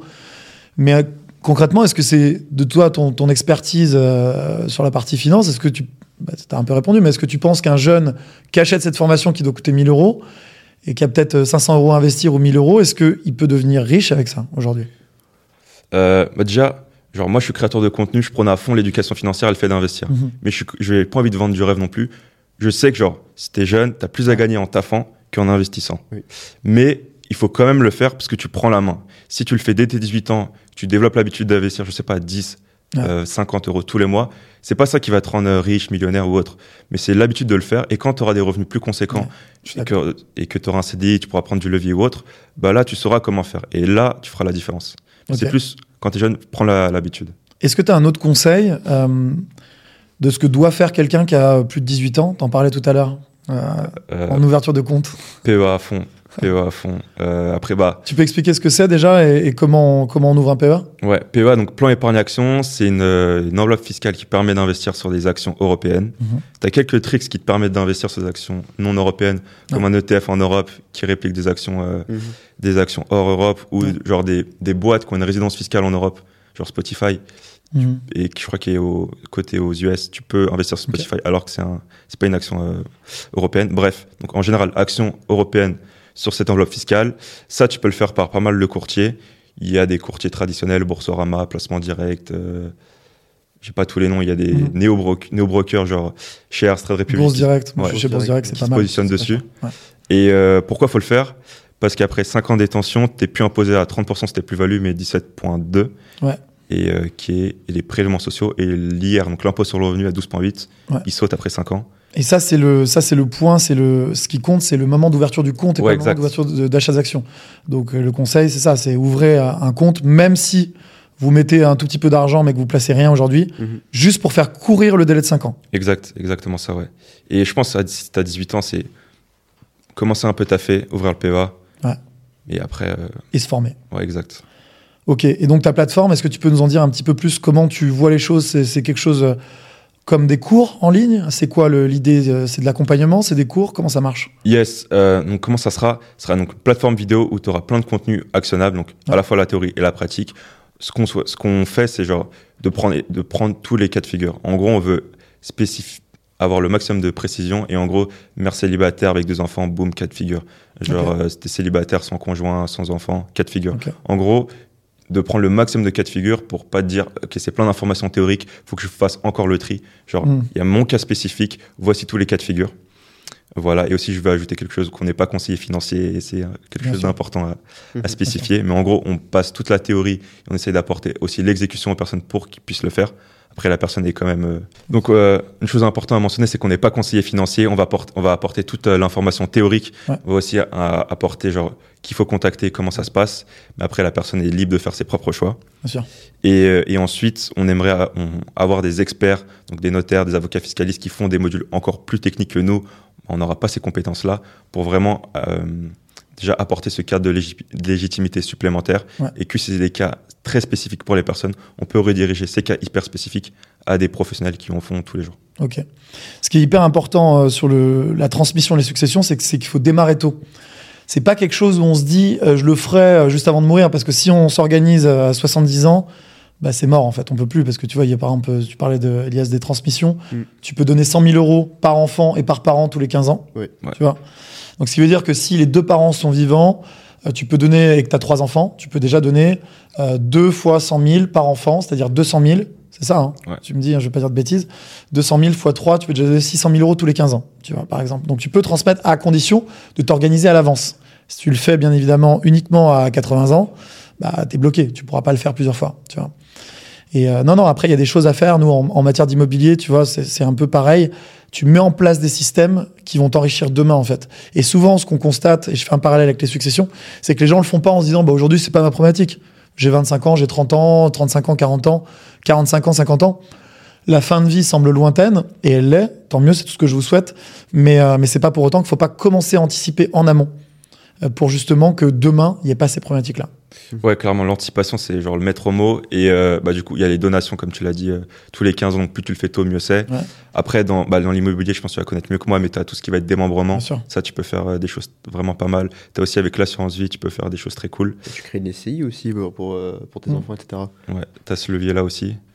Euh, Bref, tu as pas mal de choses qui existent, mais après, il faut avoir les informations. Mhm. Et plus tu le fais tôt, plus ça te donne de flexibilité et de, et de marge de manœuvre. Quoi. Ok, donc ouvrir un PEA, on l'a dit. Essayer de développer des revenus complémentaires de son travail, qu'on soit étudiant ou pas. Ouais. On n'a pas que tes étudiants sur le podcast. Mm. Même si on n'est pas étudiant, on peut très bien aujourd'hui, en tant que salarié, euh, lancer une activité à côté. Hier, hier, j'étais avec un, un cadre chez, de chez EDF qui travaille dans le nucléaire et qui était en train de se lancer dans l'immobilier à côté, mais de manière professionnelle, et qui me disait, bah voilà, je fais mon travail chez EDF et le soir et le week-end, je travaille au lancement de mon activité, ce qui me permet d'avoir la double sécurité. Et ce qui est hyper intéressant aujourd'hui euh, pour tous les gens qui veulent se lancer dans l'entrepreneuriat, euh, c'est qu'en plus, on peut bénéficier du chômage Ouais. si on a une rupture conventionnelle et donc euh, d'avoir en plus une aide de l'État pour lancer son activité, ce qui est absolument génial. Hein. Mm. Faut Aussi dire ce qui est cool en France et qu'on n'a pas forcément à l'étranger. Donc on a euh, le chômage qui peut même être versé en un an, euh, enfin sur un an, en, en une seule fois, avec un chômage réduit quand on lance une boîte. C'est incroyable quoi. Tu peux euh, quitter ton job Ouais, pour lancer ton projet, euh, bénéficier en plus d'aide financière là-dessus pour voir si ça marche ou pas. Et puis, bah, si demain, votre projet d'entrepreneuriat ne fonctionne pas, bah, vous aurez appris beaucoup. Vous pouvez retourner salarié, créer une autre boîte. Enfin, voilà, il y a, il y a une infinité de possibilités. Et aussi même sur le fait de développer des revenus en parallèle. Je sais qu'il y a beaucoup de CEO de boîtes qui ont levé des fonds, donc euh, la boîte est toujours pas profitable, mais le, salaire qui, se verse, c'est genre les fonds des VC. Bah, genre, ils sont obligés d'avoir des, des activités de freelance à côté, ils font des conférences, ils font du Mm. conseil, parce que genre leur salaire de CEO d'une grosse boîte qui vaut euh, des dizaines, voire des centaines de millions, le salaire des VC, genre le salaire qu'ils ont de leur boîte, donc qui vient de l'argent des VC, il est pas, assez- il est pas assez gros, tu vois. Hmm. Donc même des mecs qui ont des grosses boîtes, ils sont Vas-y, balance des noms. Non, je vais pas donner, mais des mecs qui ont des grosses boîtes, Bah, il a dit que c'était Conto. hein. Donc, Conto, s'il vous plaît, non, payez non, votre CEO. Non, c'est une blague. Bien sûr, c'est une blague. je pense qu'il a dû faire son exit. euh, Je, je taquine, je taquine. Non, mais bien évidemment. Mais il y a des gros CEO qui font ça, tu vois. Ok.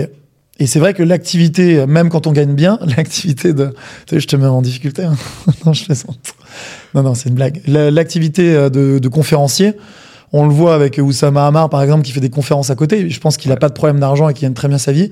Mais ça te permet quand même à côté de gagner beaucoup. On voit les politiques le font aussi. Ouais. Tu vois des présidents qui ont une retraite, euh, des Nicolas Sarkozy qui à la fois a son cabinet d'avocat, qui a sa retraite de président et qui à côté fait- font des conférences. euh, Ouais. Je sais pas combien ils sont payés, mais sur des sommes euh, Bah, très tu fais élevées. 30K par euh, 100 000, je J'ai vu l'anecdote. 100 000. j- Une fois, j'ai- donc, j'avais vécu six mois à Montréal 100 000, ouais. et j'avais fait j'ai été à une conf où il y avait Barack Obama Mm. et le ticket, je crois, c'était 400K. Ouais. Et c'était assez bullshit. Genre, euh, il racontait vraiment du vent, tu vois. Mais il a pris 400K. Ouais, mais de la motivation. Et avec son sourire vrai. ouais, ouais, avec ses petites blagues euh, d'américains. Mais ouais, 400K pour euh, une demi-heure. En même temps, il n'y a rien qui peut générer 404 de valeur en une demi-heure. Ouais, exact. À part Quel que soit le mec en face. Et qui soit une info que tu n'aies jamais vue ailleurs. Mm. Ou alors en privé, tu vois. Mais bon. T'as déjà mangé avec Oussama Hamar? Ouais, euh, c'était en 2021, quand Oussama il avait son projet NFT avec Sofiane Pamar. Mhm. Euh, j'avais, j'avais été invité par euh, Oussama dans un château en Picardie. C'était assez lunaire. euh, Mais c'est son château. c'est son château Ok, ok. Ouais. Il a investi dedans. Enfin, j'imagine. C'est comment ça s'appelle ce- cet endroit? C'est- Ouais, il a une, il a une villa. Tu me dis que le mec s'est acheté un château. C'était un. Ouais, Attends, c'était un- je- Bon, quand j'y suis allé, il faisait nuit, donc je voyais pas trop, mais. c'était, euh, ça avait l'air d'un domaine, un petit château. Mhm. Donc c'était en 2021. Euh, donc c'était au moment de la promotion de son, sa- son collection NFT Sofiane Pamar. Donc il m'avait invité, moi, il y avait d'autres créateurs de contenu. Nous avaient invités à manger. Il avait- on avait eu un petit concert privé de Sofiane. Donc c'était très très cool. Première fois que j'avais rencontré Oussama. Mais euh, ouais, petites, petites anecdotes avec Oussama. Euh, je, bah, je pense que c'était à la période après, euh, après The Family. Et tu vois, il nous avait accueillis, il était quasiment en peignoir. euh. En vrai, c'était hyper drôle. Et puis même, il a un storytelling de malade. Genre, Ouais. quand tu te poses avec lui, il te raconte une histoire, il te capte toute ton attention. Et C'est un vrai talent. Ouais, il c'est est- le domaine d'Ablon. Ouais, je cherchais le nom. Mm. Ouais, c'est le domaine d'Ablon. Il a, il l'a cofinancé en fait. Euh. Effectivement, c'est un, projet immobilier assez fou, controversé aujourd'hui parce qu'ils ont des problématiques sur le sur le permis de construire.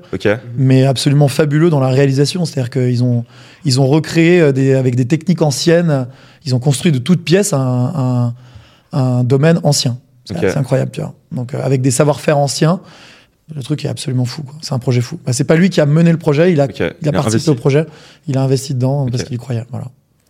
Ok. Du coup, anecdote euh, sympa avec Oussama, c'était il y a deux ans et demi. Ok, donc tu as reçu en peignoir. Cool. m'a reçu en peignoir, ouais. Et euh, Et comme je disais, ouais, c'était, à- je pense que c'était après de famille, donc il devait être peut-être un peu sonné. Tu vois, on parlait avec lui, à un moment, il nous dit, ouais, on est en quelle année déjà? Donc, euh, il y avait ça. Une fois, il y avait un. Donc, on en arrive devant Oussama, on se présente, salut, moi, Nicolas, il dit Oussama. Après, il y a un pote à lui qui passe devant lui, qui, qui lui dit, ouais, salut, je m'appelle Hugues. Et le gars, il dit Oussama. Le gars, Hugues, il va à droite. Après, il se rend compte que pour aller au château, il faut repasser devant Oussama. Donc, Ouais. il repasse devant Oussama.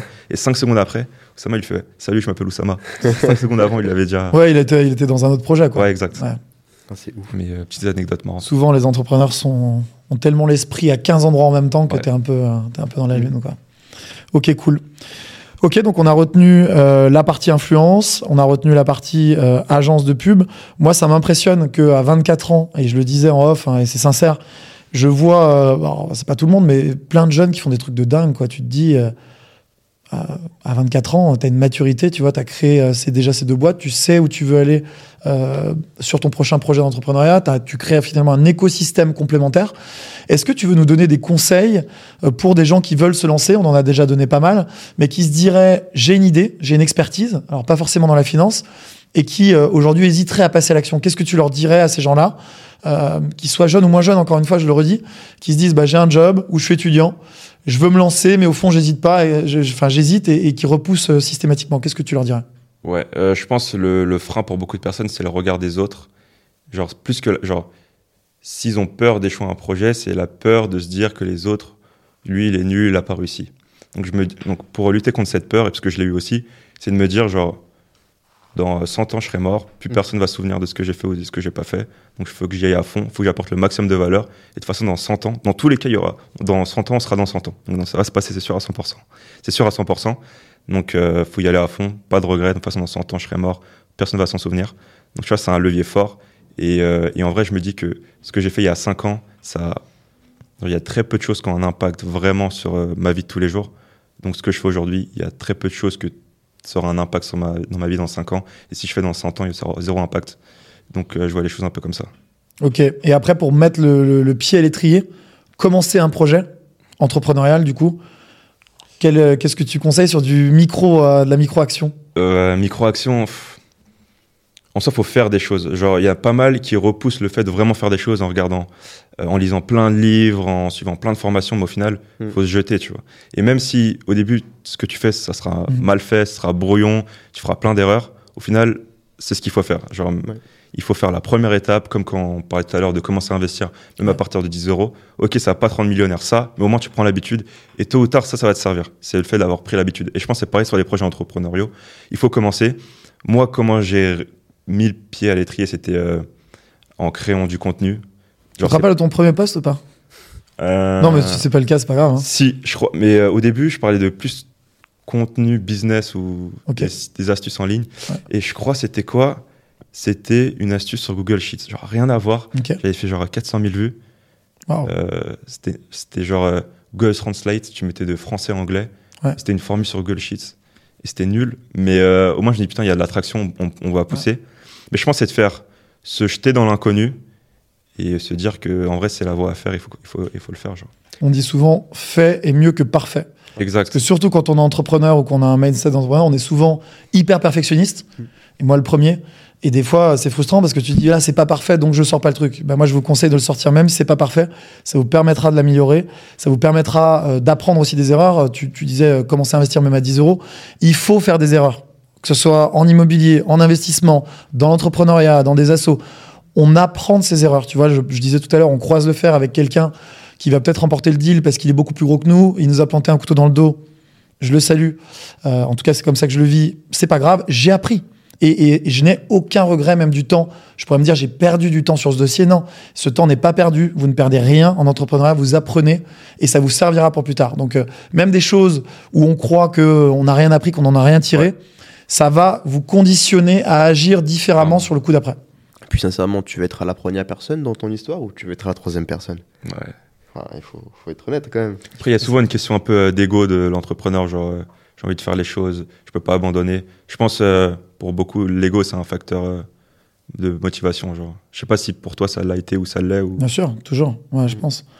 Non, je pense que là, je réfléchissais, je me dis, euh, peut-être un conseil, c'est si vous ne faites pas de sport de haut niveau, essayez d'en trouver un. Pas forcément au niveau, vous n'allez pas devenir, parce que vous le décidez là, en ayant écouté le podcast, devenir un sportif de haut niveau, mais essayez vraiment de vous inscrire dans un sport qui vous plaît et d'aller plus loin, euh, de vous challenger en fait. C'est ça le truc, de vous challenger en vous disant, moi c'est le badminton ou autre chose, ça peut être ce que vous voulez. Je vais aller plus loin et je vais essayer de, euh, de performer, de m'améliorer. Parce que en fait, ça va vous apprendre et vous pouvez le faire en parallèle du reste. Ça va vous apprendre à, à vous dépasser avec votre corps. On est quand même des êtres charnels au final, euh, cérébraux mais aussi charnels, et, et à aller plus loin sur le côté physique. Je trouve que ça t'apprend aussi à ne pas abandonner euh, ce qu'on Ouais. disait tout à l'heure. C'est un concret. Hein. C'est concret de faire du sport plutôt que de- d'être derrière un ordinateur tout le temps. Donc euh, franchement, faire du sport, c'est une bonne passerelle pour l'entrepreneuriat parce que Ouais. tu es dans le concret, t'es dans le concret, et quand tu vas entreprendre, bah finalement, tu déjà, t'es déjà dépassé physiquement. Clairement. Tu veux te dépasser euh, sur un sujet qui va t'apporter des sous, qui va t'apporter quelque chose pour de vrai. Donc euh, franchement, c'est super intéressant. Et, euh, Il faut le faire. il faut le faire. Ouais. c'est- ça je trouve que c'est un muscle, genre le créer des projets, le développer, genre c'est un muscle, tous les jours tu le cultives, tous les jours tu Mm. l'améliores. Et au final, genre, tu as des serial entrepreneurs qui créent que des grosses boîtes, euh, boîte après boîte, parce qu'ils ont développé à fond ce muscle. Et je Bien pense sûr. que une bonne manière de commencer, ça peut être le sport, mais en fait, c'est juste faire des choses. Plus tu fais de choses, plus tu es bon en exécution, Mm. t'enchaînes, t'enchaînes, t'enchaînes, bah, plus ton muscle de l'entrepreneuriat et de l'exécution, il va être meilleur. Quoi. Mm, Ok, donc je vais essayer de récapituler. Vous nous avez écouté, vous ouvrez aujourd'hui un PEA. Vous allez sur n'importe quelle banque en ligne. Euh, je vous mettrai un lien. euh, Un lien d'affiliation avec un code promo. euh, Comme ça, je vais gagner 10 euros et franchement, c'est le début de la richesse. Vous ouvrez un PEA aujourd'hui, comme ça, le délai commence à courir si vous n'en avez pas encore ouvert. Vous exact. commencez à vous former et à investir des toutes petites sommes pour apprendre l'investissement en bourse. Et vous verrez euh, le lancement de Nicolas, on le relaiera bien évidemment pour que vous puissiez voir son école financière. Vous vous inscrivez à un sport pour vous dépasser si vous ne l'avez pas encore fait. Vous mettez la première pierre de votre projet entrepreneurial, que vous soyez salarié, étudiant, déjà entrepreneur. Bah, si vous n'êtes pas passé à l'action, vous passez à l'action avec des petites actions. Ça peut être euh, poster votre première vidéo Ouais. sur Instagram autour d'une niche d'experts. C'est ce qu'a fait euh, Nicolas il y a quelques années. Ou lancer euh, une boîte ou essayer de trouver un client, quel que soit le service. Qu'est-ce qu'on pourrait leur, leur conseiller d'autre, Nicolas? Euh, je pense qu'il faut avoir une vision de long terme. Genre, souvent, on surestime les gains à court terme et on sous-estime les gains à long terme. Alors que si on se dit, je suis, je suis dans, ce, dans ce marathon sur 10 ans, c'est sûr à 100% que tu gagnes. Genre, si sur 10 ans, quoi, genre, tous les jours, tu te bats à fond, Mm. tu optimises tout, tu donnes ton 100% sur 10 ans, c'est sûr que tu gagnes. Sur un an, je suis pas sûr, mais sur 10 ans, tu es sûr de gagner. Ouais, mais à l'inverse, je suis entièrement d'accord avec ça, mais à l'inverse, il faut commencer par des petites actions. Ouais, Tu en parles toujours des petits pas, parce que le problème, c'est que moi, je vois plein de gens que je rencontre, même dans l'immobilier, qui me disent Putain, Manuel, t'as créé un, un patrimoine de malade dans l'immobilier et tout, et ils voient que le résultat, tu vois. Ouais. Ils disent Mais moi, je pourrais jamais acheter euh, machin. Et en fait, ce qu'ils voient pas, c'est que j'ai commencé par un, un achat. Tout le monde a commencé par un achat, ou tout le monde a commencé par euh, un post sur les réseaux, perdu un post qui était probablement pas du tout au niveau de ce que tu fais aujourd'hui, et on s'en fout. Ou par euh, essayer de créer un PPT pour vendre quelque chose, ouais, tu vois? Et moi, ce que je veux vraiment euh, que les gens fassent, c'est qu'ils fassent ce premier pas exact. qui appellera le deuxième, etc. Parce que regarder trop loin, comme tu disais, euh, euh, c'est toi Elias qui disait ça, je crois, qui, qui disait, euh, on, non, non, c'est toi Nicolas, qui disait, on, on regarde des livres, on se met dans des formations, et finalement on se dit, bah, c'est bon, je suis Je passé à l'action, Ouais, j'ai acheté cette formation. Ouais. Et en fait, la formation, on la regarde pas ou on la met pas en pratique. exact. Je préfère quelqu'un euh, qui regarde pas la formation, mais qui met en pratique, qui fait des erreurs et qui apprend. Après, il faut se former, bien évidemment. Euh, Dis-moi, est-ce que tu aurais des, euh, des personnalités, des entrepreneurs à nous à, à suggérer à ceux qui nous regardent, qui sont inspirants qui sont- Ouais, moi je suis pas mal de l'école euh, Bootstrap. Genre euh, ma vision c'est j'ai fait création de contenu, j'ai fait une agence, là une entreprise de formation et après j'aimerais créer une boîte produit mais tout ça en Bootstrap. Ouais. Et euh, un entrepreneur que j'admire pour euh, cette même vision c'est euh, Guillaume Moubèche Ok. qui a fait le groupe L'Empire donc dedans il y a Lemlist et je pense que c'est la boîte dans le- pour laquelle il est plus connu. En gros, c'est le logiciel de cold emailing, ils font 20 millions d'ARR et il a fait full Bootstrap. Donc ça gros respect pour lui. Il vient de faire un exit. Il a fait un exit ouais, il y a un, an je crois. Ouais, Je crois qu'il avait pris 10M. Ouais, je, ouais, je crois peut-être même plus, je sais plus. Plus Ok, Non, enfin, une grosse somme.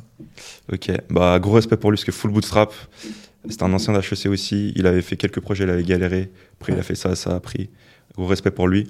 Deuxième entrepreneur, c'est pas l'école Bootstrap, mais euh, un entrepreneur que, dans lequel je me reconnais un peu, c'est euh, Alexandre Pro de Conto. Ok. Ancien HEC, euh, boîte FinTech, plus grosse FinTech en France, une des plus grosses licornes en France, 4,5 milliards de valo.